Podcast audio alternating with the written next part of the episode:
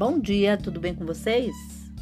Hoje é 7 de agosto de 2021, sábado. Desejo um dia lindo, cheio de coisinhas de fazer sorrir. Final de semana bem bacana, que você é, comemore bastante. Para quem tem pai ainda, comemore, dê bastante amor e carinho.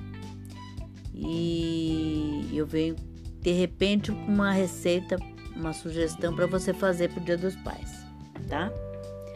É um bolo de chocolate com calda quente de morango. Olha que delícia.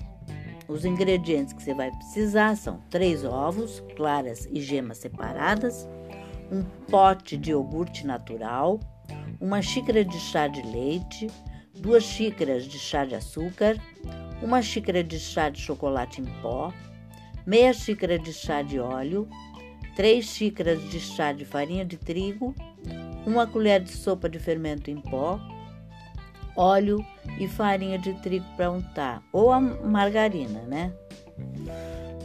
Para calda, você vai precisar de duas xícaras de chá de morango picados, meia xícara de chá de suco de laranja e três colheres de sopa de açúcar.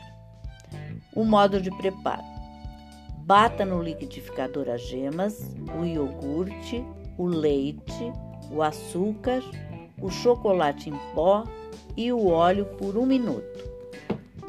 Despeja em uma tigela, adicione a é, é, despeja o, o que você bateu numa tigela, adicione a farinha de trigo e o fermento, misturando com uma colher. Junte as claras batidas em neve e misture delicadamente.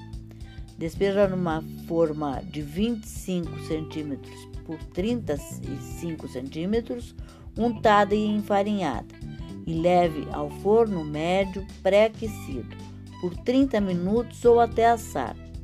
Retire, deixe esfriar e corte em pedaços.